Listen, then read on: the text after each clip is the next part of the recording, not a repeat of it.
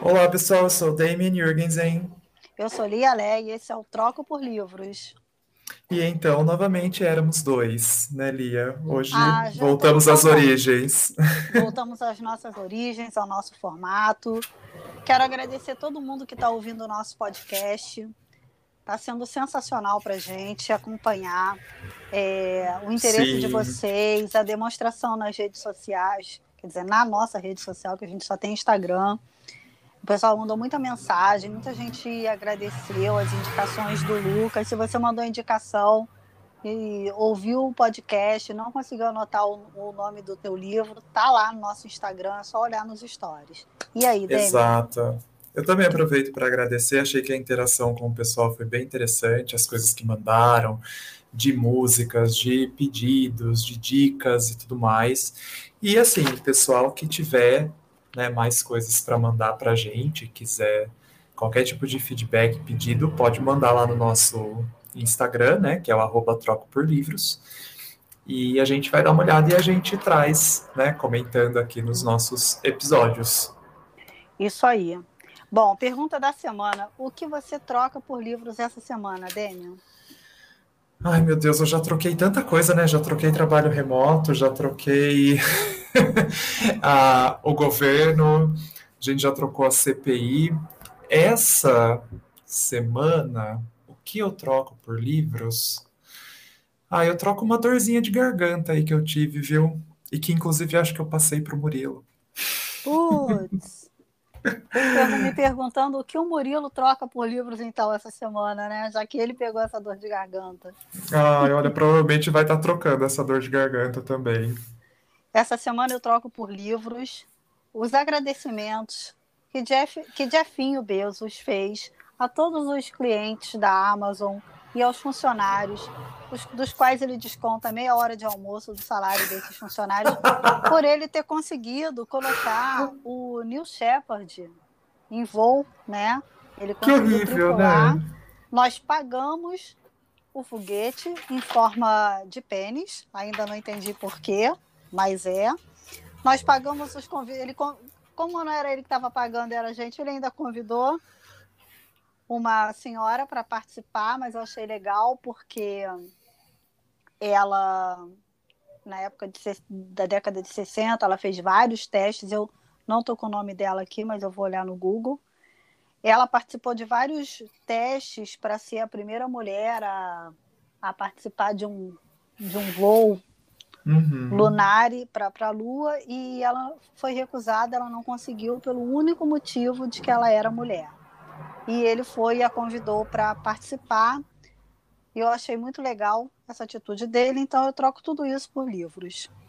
Mas, né, teve uma das, das coisas que ele falou que quando recebeu críticas, né, de que ah, é, é isso então que os bilionários estão fazendo, e ele simplesmente respondeu com é, é isso que a gente faz, né, que eu achei bem ruim. Mas e foi assim uma foi quase um, um, engarrafamento interplanetário, porque foi o cara da Virgin numa semana, logo na semana seguinte foi ele. Então, quer dizer, os, os bilionários estão realmente gastando seu dinheiro no espaço. Péssimo. Imagina o quanto que isso não deve poluir o ambiente, mas enfim. Pois é, eu tô com o nome dela aqui, é o Ali Funk. Essa parte, pelo menos, foi legal, né? De poder levar ela, que era uma astronauta, né? E não teve a chance de ir, e agora pôde ir, né? Mas. Tem uma é... série na, na Disney, baseada no livro Os Eleitos, que eu acho que é do Tom Wolfe, que ele conta a história desses homens que foram para. que foram no primeiro voo para o espaço e depois foram para a Lua conta a história até do, do Alan Shepard, que fala sobre ela. ela. Ela aparece rapidinho assim, a personagem, né? Conta uhum. um pouquinho dessa história dela, quem puder ver é bem interessante. Que massa. Mas e aí, o que temos hoje? Para hoje, nosso episódio vai ser um episódio sangrento. Ai, meu Deus. Gente... vai espremer, vai sair sangue. Vai, a gente vai conversar sobre um livro que lemos juntos, né, que foi lançado pela Todavia, que é o seu projeto sangrento, documentos relativos ao caso de Roderick McRae. Ele foi escrito pelo Graham McRae Burnett, né, é um autor, um autor aí do Reino Unido, é, e é um livro que a gente pegou ele assim desprevenido, né, Lia? Eu foi. tinha visto o nome, ele tem uma capa bem interessante, né? Tem uma serra na capa, é uma capa vinho, bem bonita. E foi um dos livros que eu fui conquistado pela capa e achei a história legal, porque remete a um fato que aconteceu, né? Um, um assassinato que aconteceu de verdade e estava barato, né? Na ocasião. Não vamos dizer onde compramos, mas é, basta dizer que contribuímos para um certo bilionário poder fazer o seu primeiro voo no spa, ao espaço. É verdade. Né? Contribuímos. Chegamos junto. Chegamos junto. E aí a gente foi, foi surpreendido, né, Lia, por esse eu, livro. Eu, eu depois, eu me lembro que eu tipo te procurei e falei, Demian, como é que esse livro chegou mesmo pra gente? Porque eu não consegui achar a referência dele ter vindo, por que, que a gente se interessou? E aí foi que você me relembrou o detalhe da capa e também do precinho que estava bem atrativo no, na época, não Sim. posso negar. E esse livro tem uma coisa muito interessante, que é aqui o autor, ele começou a pesquisar, acho que sobre o bisavô dele, Exato. Ele ia, ele ia, ele ia pesquisar sobre o, o, bisavô, se eu não me engano. E pesquisando sobre o bisavô, ele chega no protagonista dessa história e começa a ver que o cara tinha uma passagem assim na vida dele interessantíssima e ele resolve mudar o, o livro. E ele não conta a história do bisavô, ele vai pesquisar a história desse protagonista, do que é o Roderick McRae, que é um parente, né, pelo que sobrenome. É um parente dele distante. No livro até explica como ele esse parentesco deles. E é um, um nossa, gente, é sensacional. E é vale, coisa, né? vale dizer, Lia, só um pouquinho antes, que a, a semelhança da, do livro da, da Arundhati Roy que a gente discutiu, né? Esse livro ele também foi indicado ao Booker Prize né? Em 2016, não foi uma coisa assim? Exatamente, em 2016. E ele mistura, né? Acho que a gente pode dizer que ele mistura gêneros, por assim dizer, né? Porque tem o relato propriamente dita, dito, né? Do, do assassinato e do, do assassino, né? Contando o que aconteceu, e também tem uma, um pouco de drama de tribunal, né? Porque tem uma parte que é referente ao julgamento dele, né? De como foi noticiado, e uma parte bastante perturbadora que são a dos relatórios médicos, né? Da, da vítima dele, né? Eu então... tô vendo aqui, na verdade, ele estava pesquisando sobre o avô dele. E tem, e tem duas coincidências muito interessantes nesse livro, é porque ele se, a, a, história se passa na, na Escócia, na, ali na, no, no Highlander, nas Terras Altas. E é no mesmo período histórico que, que tem aquela série de livros do Outlander, que tem também a, a série na Netflix. E ele também fala do Castelo de Inverness, que é onde se uhum. passa onde Shakespeare construiu a história de Lady Macbeth. Tem uma parte da história de Lady Macbeth que eles estão no castelo de Inverness. Então, se você já leu alguma coisa de Outlander, se você já viu a série, se você já, já leu Lady Macbeth, é muito interessante que as coisas parece que você já viveu aquilo ali. É uma experiência muito, muito gostosa. Para quem o livro não tem nada de gostoso, tá, gente? É uma experiência assim, sem volta. Sim. Mas eu, eu, achei, eu achei gostoso de, de ler ele, não obviamente, né, pelo, pela questão do assassinato, pelo assassinato também, porque eu sou o maior fã de filme de terror e universo do horror em geral.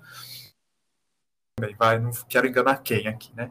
Do, do conteúdo. Mas o que eu gostei foi dessa mescla, né? Porque não fica preso só ao relato dele, né? Que inclusive eles até colocaram, né, sob suspeita esse relato, de que talvez não fosse o próprio Roderick McRae que tenha redigido, mas sim o advogado dele, né? Então isso é colocado em, em xeque.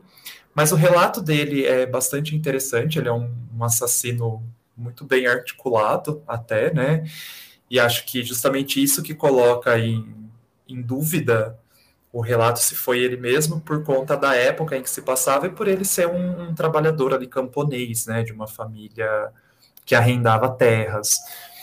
Então, talvez ele não tivesse essa educação, né, para poder fazer esse tipo de relato. Mas até aí a gente também sabe que psicopatas são muito inteligentes, então é, poderia ser uma qualidade dele. E psicopatas não só são muito inteligentes, como esse livro, ele traz o narrador na primeira pessoa. E se Sim. tem uma máxima para quem lê, é não confie, não confie nunca, em momento algum, no narrador em primeira pessoa. Porque vai chegar Exato. um momento da história que você vai pensar que você é um trouxa, que você é um pato, que você foi acreditando em tudo aquilo. E eu não falo por esse livro, eu falo a maioria dos livros escritos por narrador na primeira pessoa. Não se pode um, confiar. Não se pode confiar. Tem um que, que eu adoro, que eu sempre esqueço o nome, que você também já leu, da Margaret Atwood, da, da Assassina também. Um livro que a Margaret escreveu no mesmo conceito desse do relato sangrento, do seu projeto sangrento, que é o, a ficção histórica ela vai, ela conta aquilo que ela sabe, e quando chega nos espaços vazios, ela vai construindo a ficção. Gente, como é o nome daquele livro da, da Margaret? Vai falando que eu vou procurar. Que Conto da Aya. Não, que tem uma série inglesa. Vulgo Grace. Vulgo Grace, isso aí, Vulgo Grace. Vulgo Grace também. Chega aquele momento que você pensa, gente, para tudo, eu, tô, eu vou acreditar em quem? Porque você está ali acompanhando eu vou, eu vou citar aqui agora um que é assim, o clássico Ai, atual. O nosso. Mim, o nosso.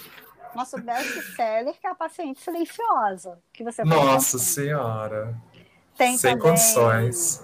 O da Patrícia Highsmith, Demian. Esse eu não li ainda. Eu sei, eu não vou dar spoiler, só tô falando que é um narrador na primeira pessoa que você vai acompanhando ele. Você já quase me deu spoiler desse, achando Confundi que eu estava lendo ele. os nomes, foi. Confundi os nomes, achei que você já tinha acabado, já tinha dado um spoiler para começar a conversa.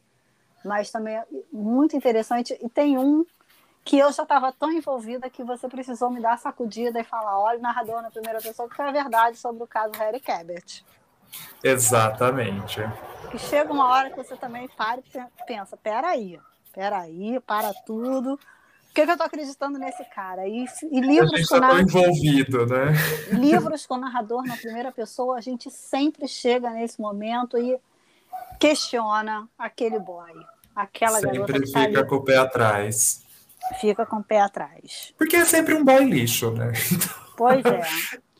Então, e aí é, é, tem essa, é, né, retomando, a gente tem essa parte do, do relato dele, que é, é muito boa, e é interessante isso que você estava falando, né, do narrador em primeira pessoa, porque a gente não vai poder negar e mentir aqui, né, que a gente não simpatizou com o Roderick não, McRae. Não, posso dizer que não me simpatizei. Que a gente simpatizou, a gente quase ficou com dó dele, né, mas aí numa, numa girada, assim, né, num, num giro muito bom, é, o autor coloca logo na sequência do relato dele os relatórios médicos da perícia, né, e da, dos exames aí das vítimas dele. Cara, e essa parte é muito perturbadora. Você acaba se sentindo sujo junto com ele por ter simpatizado com ele, né? Você se sente um Exato. cúmplice porque é o que ele fez. Porque ele vai contando a história enquanto ele vai contando a história, você vai sentindo empatia por ele. Sim. Porque ele vai colocando, tem vários, vários conceitos daquela época que ele vai colocando, como abuso no, no, no local de trabalho. Bullying, não, né? Bullying, não tinha, não tinha muito esclarecido as regras, as leis de trabalhistas, então você convive com a exploração bullying que ele sofria. A exploração do pai, né, que faziam a, também. A exploração do pai, a distância do pai por causa de religião. Então são várias coisas que você vai se envolvendo nos problemas dele. E você vai sofrendo você quase toma ao lado dele, né? E justifica Sim. o que ele fez. Não, né? eu acho que a gente vai não justificando, mas achando aquele aquele motivo ali para ele ter feito isso. O que me lembra muito uma discussão que está tendo hoje em dia, que a Netflix lançou um documentário sobre a Natsu, Natsumaga, a que matou e esquartejou o marido, que era dono daquela da Ioki? marca Ioki, isso. Tem um documentário sobre ela.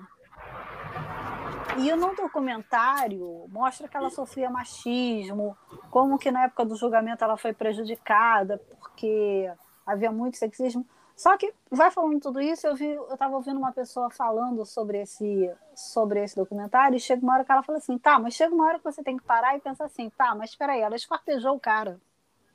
Uhum. Ela não uhum. foi embora, ela não largou ele. Ela esquartejou. Sabe? Então tem. E o relato, o projeto sangrento tem esse momento que você você vai vivendo tudo aquilo com ele. Você está ali acompanhando. Exato. Sabe?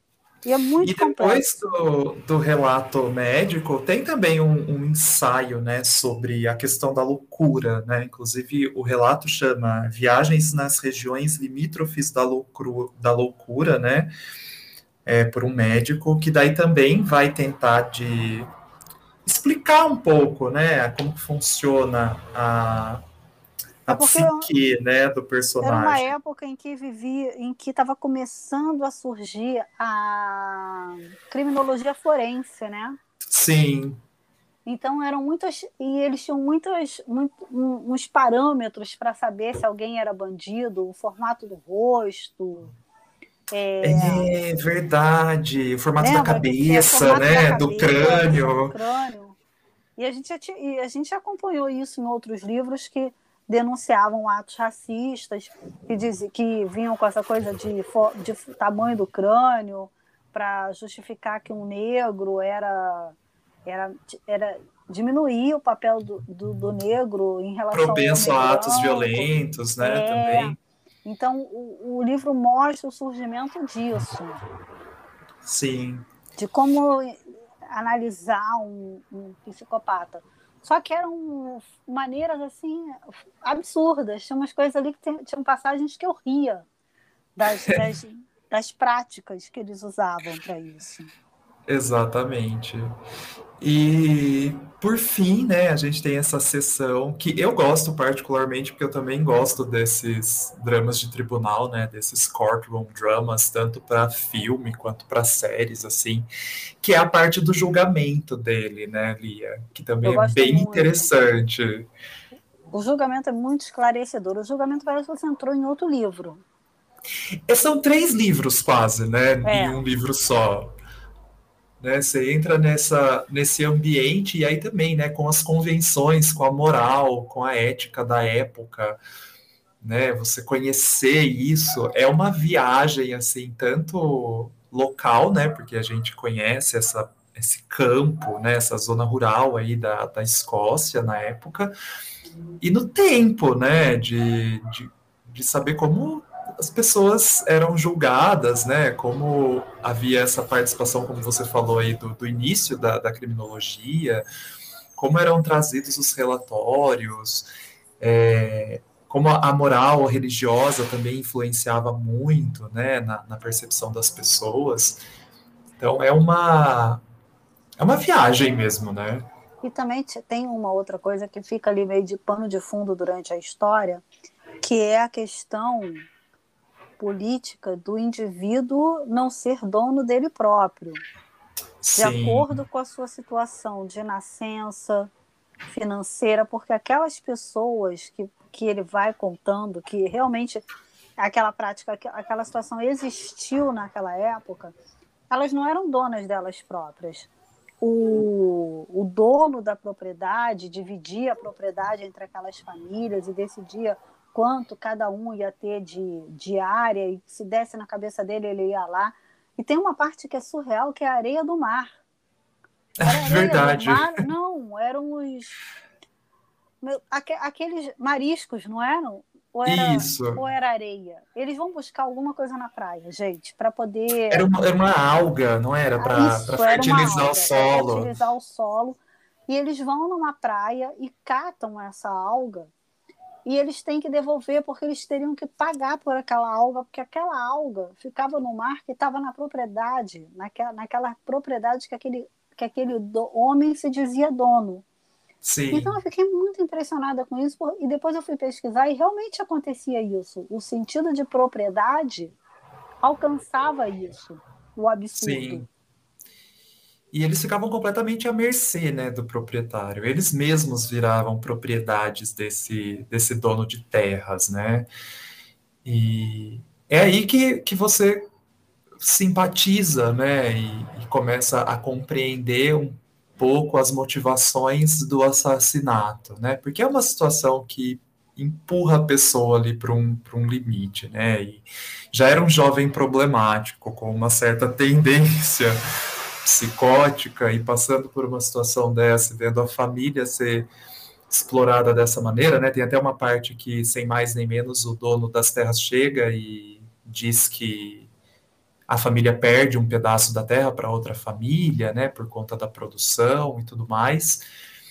Então, você entende, né? Não, você não, não justifica, mas mesmo joga a pessoa aí para um para uma situação limite, né?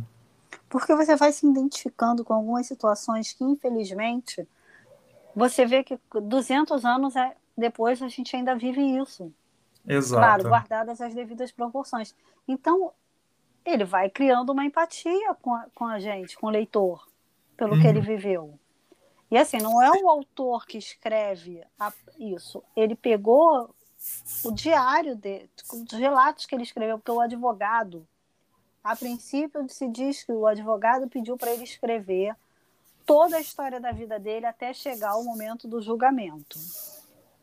Só que ele não tinha um nível é, estudantil, vou usar essa palavra, para justificar a qualidade do texto que ele, escreveu, que ele escreveu. E como os relatos levavam ele, a, levavam a gente a, como se nós fôssemos o júri. O livro tem um momento que parece que você está no tribunal e você é faz parte do júri. Sim, ele te transporta para lá, né? Então, tem uma dúvida histórica de que se, se o advogado escreveu aqueles relatos para mexer com o júri. Só que uhum. tem o, o plot twist do, do, da história, tá naquele momento ali no tribunal. é muito bom. A gente, assim, né, para não dar muito mais spoiler, essa vai ser uma recomendação nossa. Ele é um livro relativamente grande, né? Se a gente Mas for parar a leitura é muito tranquila. Eu me lembro que a gente muito também, né, fluida. Né? A gente está olhando fluida. desesperadamente, porque a gente queria chegar logo no tribunal. A gente não sabe ler de outro jeito, né? Não, Vamos não confessar aqui, né? A gente só lê desesperadamente. Exato. então... Tem também uma outra coisa que eu lembrei agora, que é o papel da mulher nessa história como que a mulher era tratada naquela época, os limites que ela poderia impor, os limites que eram impostos a ela pela sociedade, pelo dono da, daquela propriedade. Então também tem uma um, como que o homem via a mulher, o que ele achava que poderia fazer com a mulher naquele naquele naquele naquele período também. Também uhum. tem registros históricos de como eram as festas, como era o trabalho que era feito ali nas terras altas. A paquera, né? Entre ele era, e a, a outra mocinha. A paquera é meio cringe, não é não, essa palavra, né? Mas a gente é millennial, né? A gente é cringe, aceita. Eu paquera, eu tô aqui tentando ver um termo. Cortejo. Não. É mais de época, cortejo. Você tá vendo novela das seis, Dêmio? Pode confessar. Você está vendo alguma não. coisa parecida com isso? Eu tô Porque vendo. Você estava numa pegada vale... Maria de Fátima, né? Eu tô vendo Vale Tudo, né? Anos 80, então. Porque só faltou você falar para mim que eles estão passando perante aquele, aquela coisa que tem, que tem na Coreto de Praça. Então, mas era isso, né? A, o, o, lugar ali se resumia a isso, então não está muito longe. É verdade. Bom, acho Bom, que a gente gente. Tá se, se encaminhando para o final. Exato. Seu projeto sangrento, né? Fica a dica desse episódio. E aproveitando, né, que a gente está falando tá na de lista dica de nossa, livro. dos nossos livros, né? Que a gente fez semana passada na lista da Combo. A gente colocou o, o seu projeto O seu sangrento. projeto sangrento, verdade.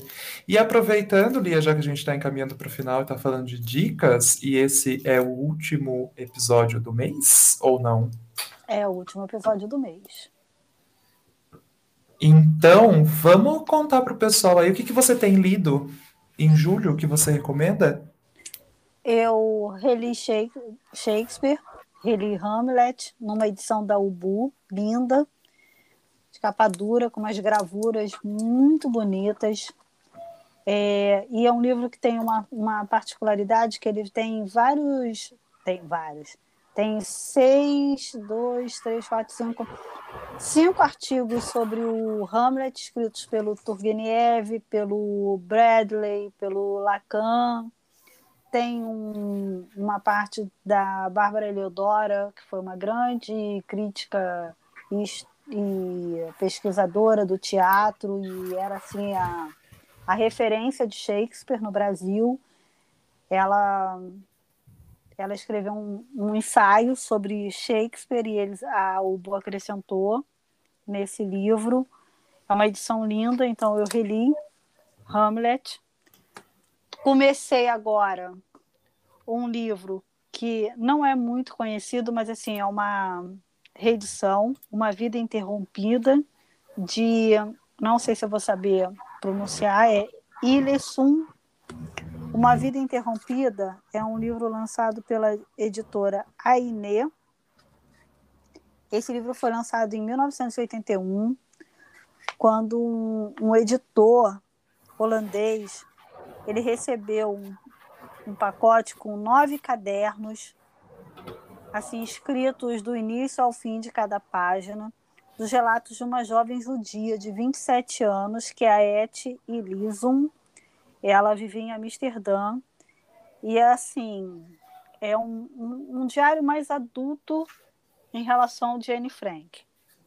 Dizem Caramba. que é eu não tinha não fiz nem 50 páginas e já estava assim chorando. Mexeu muito comigo. E ela começa... leve, né? Bem, gente, uma coisa muito tranquila para você ler.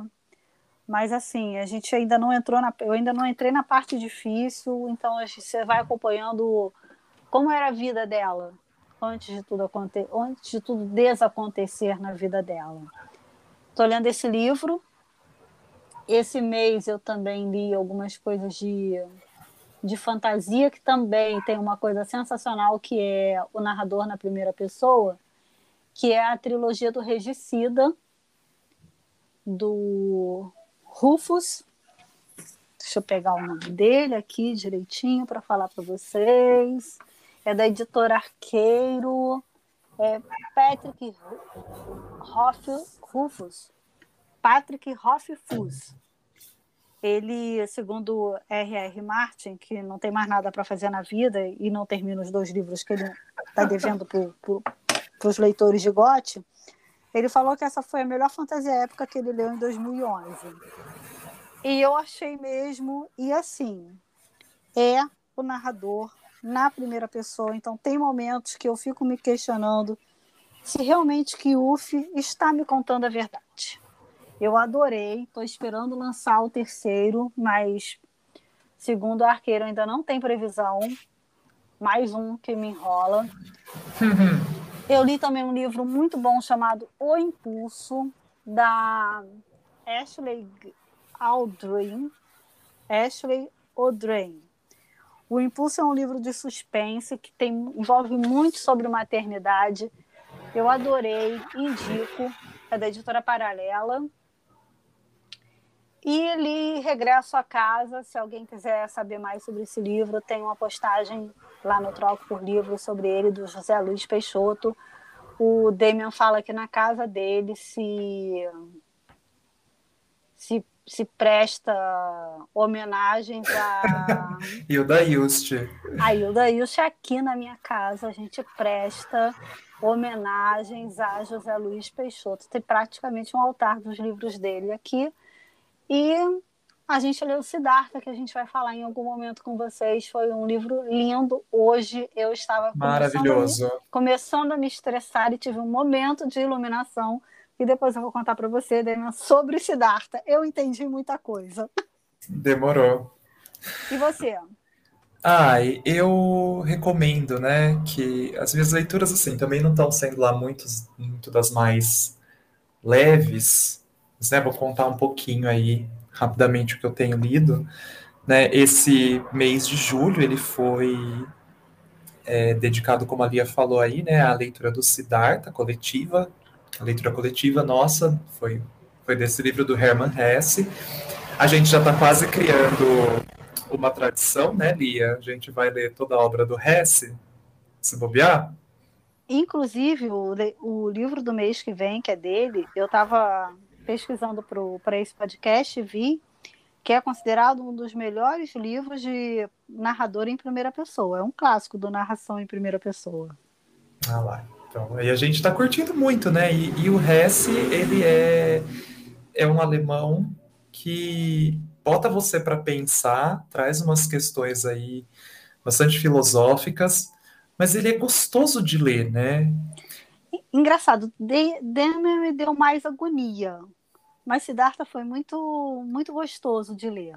Siddhartha é iluminação, né? Como é. você falou, é o que a gente estava procurando quando a gente leu o Deus das Pequenas Coisas. É verdade. Era para ser o Siddhartha, na verdade, né? Lucas, se você estiver ouvindo esse podcast, quando você pensar em indicar Deus das Pequenas Coisas para alguém, você troca. Siddhartha. Troca Exato. Siddhartha, troca o livro. troca pelo isso aí, troca pelo livro. E diferente, isso contrasta bastante com outro alemão que eu tô lendo já faz um tempo e agora eu dediquei só os meus finais de semana para ler ele, que é o Thomas Mann, né, que eu adoro. Inclusive, tenho aqui já basicamente toda a biblioteca do Thomas Mann, que foi lançada pela Companhia das Letras. Estou lendo aos poucos, né? E estou lendo agora o Doutor Fausto, né, que é muito, muito legal né? Mas é bastante pesado, né? Porque o Thomas Mann, além dele ser bastante descritivo, ele vai a fundo em algumas questões, né, da época mesmo, algumas discussões políticas, né? Porque ele está tratando ali de um período é, muito próximo, né, do, do, do, nazismo, da ascensão do nazismo, então você acompanha uma juventude discutindo questões, é, caminhos para a política alemã que envolveriam o socialismo ou o nacionalismo, né? E aí a gente vê onde as coisas vão, vão se juntar.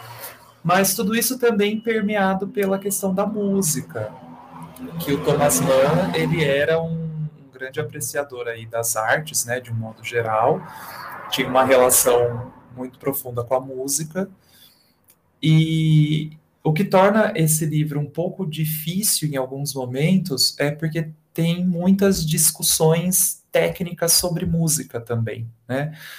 Sobre a produção musical, que eu particularmente passo assim, né? Leio, mas não, não vou dizer que compreendo em profundidade, porque são aspectos bastante técnicos mesmo de música.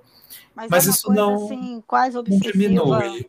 É uma coisa assim quase obsessiva como Nietzsche com Wagner ou não? Não, ele vai, ele, é que ele vai falando do personagem que está construindo as sonatas, então ele fala de notas musicais, de termos mesmo da própria música que não fazem muito parte do meu vocabulário, sabe? Por isso que, são... que eu não, por isso que eu não li Thomas Mann, eu li Klaus Mann, o filho, que é mais interessante. Mas então, mas não um pode. Aqui. É, não pode tirar o mérito dele, porque assim, apesar disso, para quem manja de música, vai ser um prato cheio, né? Para quem não manja, pode ser um pouco sacal essa parte, mas quando você vai ler um Thomas Mann, você também já está pre preparado para o que está por vir, né? Ninguém compra enganado. Então tem essas outras partes aí, né, da filosofia, do espírito humano, do humanismo, da política que é bem é, interessante, sempre bem atual. É, depois dele, eu fui contrabalanceando, né, com algumas outras coisas. Tinha, tenho sempre manter aí um russo, né, então eu li O Assassinato e Outras Histórias, do Chekhov. Chekhov, que é um excelente contista, né, e eu li numa edição da Cossack Naif, que não existe mais. Infelizmente, saudades. Cossack. Lia, teu sobrenome é inveja. E são cinco ou seis contos nesse livro, né, que são bem, bem interessantes, bem legais. Uns mais do que outros, não vou dizer que são todos vencedores aqui, porque não são, tá? É, mas ainda assim, vale a pena porque ele trata, às vezes, algumas situações que são bastante absurdas, com uma indiferença e com uma naturalidade que chega até a assustar né? Inclusive, num dos contos aí tem até uma. Não é no conto O Assassinato, mas é num outro conto, que também tem uma morte que ele trata assim de um jeito tão quase blazer que você fala, nossa, moço, vai com calma.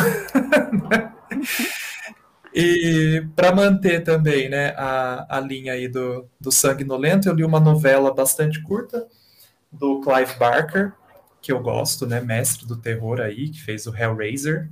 Eu li o Candyman dele, que foi lançado pela Dark Side. Li em um, uma sentada, porque é uma novela bastante curta, e traz essa questão do poder aí das lendas urbanas, né, e da influência na vida das pessoas, e como às vezes uma obsessão pode levar você para um caminho bastante obscuro.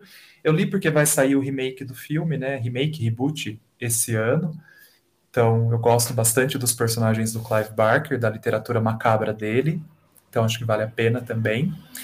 Li pela primeira vez que eu não tinha lido ainda, e eu ganhei de presente de Dia dos Namorados, né, do Murilo. O Aleph, do Jorge Luiz Borges. Nunca tinha lido hum. Borges, e todo mundo fala de Borges, e o Murilo guardou isso e comprou numa livraria daqui, né, que vende livros novos e usados, que é a Atena Bookstore, aqui em Juiz de Fora, um lugar bem legal. E eu gostei bastante, dá para entender por que, que o cara é um mestre, mas assim, vou confessar que eu gosto mais dos contos em que ele traz uma, uma historinha. Os outros que são um pouco mais assim meta literários, não sei se essa palavra existe, ou que fazem referências a, a, a pensamentos e coisas que acontecem muito assim dentro do mundo da literatura, eu vou confessar que eu fiquei boiando um pouco, tá? Eu nunca li mas... Mas eu tinha uma, uma, uma visão de que ele escrevesse muito sobre a vida dele, não é isso? Não tanto. Ele, os contos que tem, pelo menos aqui no Aleph, são são bastante diversos. Tem contos que falam, contam alguma história mesmo, né? Uma historinha, por assim dizer, e que são muito bem construídos. E tem outros que são partes assim de, de reflexões e construídos em cima de outras obras ou com referências a muitas obras e autores que ele lia, né? Que daí esses que eu digo que eu fiquei um pouco à deriva. Mas, de um modo geral, é, vale muito a pena conhecer, né? Porque ele é argentino, né? Então, latino-americano, literatura latino-americana, acho que tá valendo a gente conhecer. É, Tem uma pra... frase dele que eu adoro, mas eu não sei ela na, na íntegra, mas é algo como se no dia que eu não, quando eu não fizer mais sexo, sentarei no banco de praça, quando eu não puder mais fazer sexo, sentarei no banco de praça e darei milho aos pombos. Gente, isso é um, um mantra na minha vida. Desde que eu ouvi isso a primeira vez, eu sempre pensei nisso. Sempre. Nunca mais eu consegui pensar. Assim, foi a melhor analogia que eu já vi sobre isso. Quando ele não, não puder, sabe? Assim, isso é tão assim a vida do homem, né? Uma coisa assim heteronormativa. Assim, a vida acaba para o homem quando ele não pode mais fazer sexo. E, e, era isso. Eu vou procurar isso com calma, mas é, uma frase muito parecida com isso. Quando ele não pudesse mais fazer sexo, ele daria milho aos pombos. É, não conheço, não, não, sou, não, não estou familiarizado tanto assim com ele. Eu só conhecia porque o pessoal fala muito, né? E o pessoal da literatura está envolvido aí com literatura sempre cita muito, tem muito estudo, né, em torno da obra do Borges e do modo como ele escreve, então sempre fiquei um pouco curioso. É, ele falava e... que a vida era. que ele sempre imaginou que o paraíso fosse uma espécie de livraria. Essa, essa eu sei que é isso mesmo, gente. Tenho certeza que a frase é essa. Sempre imaginei que a vida fosse. que o paraíso fosse uma, uma espécie de livraria. E foi uma experiência satisfatória. Achei que valeu a pena. Tenho, inclusive, vontade de ler mais, de repente, né? Da, pelo menos dessas obras mais ficcionais dele. Então, tá valendo. E o que eu tô lendo agora, né? Pretendo terminar ainda esse mês. E eu vou terminar porque é muito rápido. É um page turner, assim, um vira-páginas também é best-seller, porque eu preciso contrabalancear com essas leituras que são um pouco mais cabeças. E é um livro desse ano, né, que é o Clube do Crime das Quintas-Feiras, ah, que é chegando nele. muito gostosinho, são tipo quatro aposentados velhinhos na Inglaterra que se unem para desvendar casos aí da, da polícia. Então, tá sendo muito legal, os personagens são muito carismáticos a literatura, a leitura é super fácil, fluida, capítulos curtos, então se acaba um, você já quer emendar o outro, e assim vai. Então eu vou acabar ele rapidinho, e aí a Lia com certeza vai me alcançar quando for, quando ela quando chegar o dela, e a gente vai poder comentar algum dia aqui. Isso aí. É Bom, isso. Boa semana para todo mundo. Até Valeu. sexta-feira que vem. Fiquem bem. Obrigado por vocês estarem aí com a gente. Tomem vacina, é verdade, né? Agora já está chegando bastante no, no, nosso público, eu acho, imagino. Escutem, comentem, compartilhem, indiquem para os amigos, tá bom? Contamos e a gente vai deixar na descrição, né, Lia, os, os títulos que a gente indicou agora também. Isso aí. Então, beijos. Um beijo. Tchau. Fui, gente. Tchau, tchau. Até.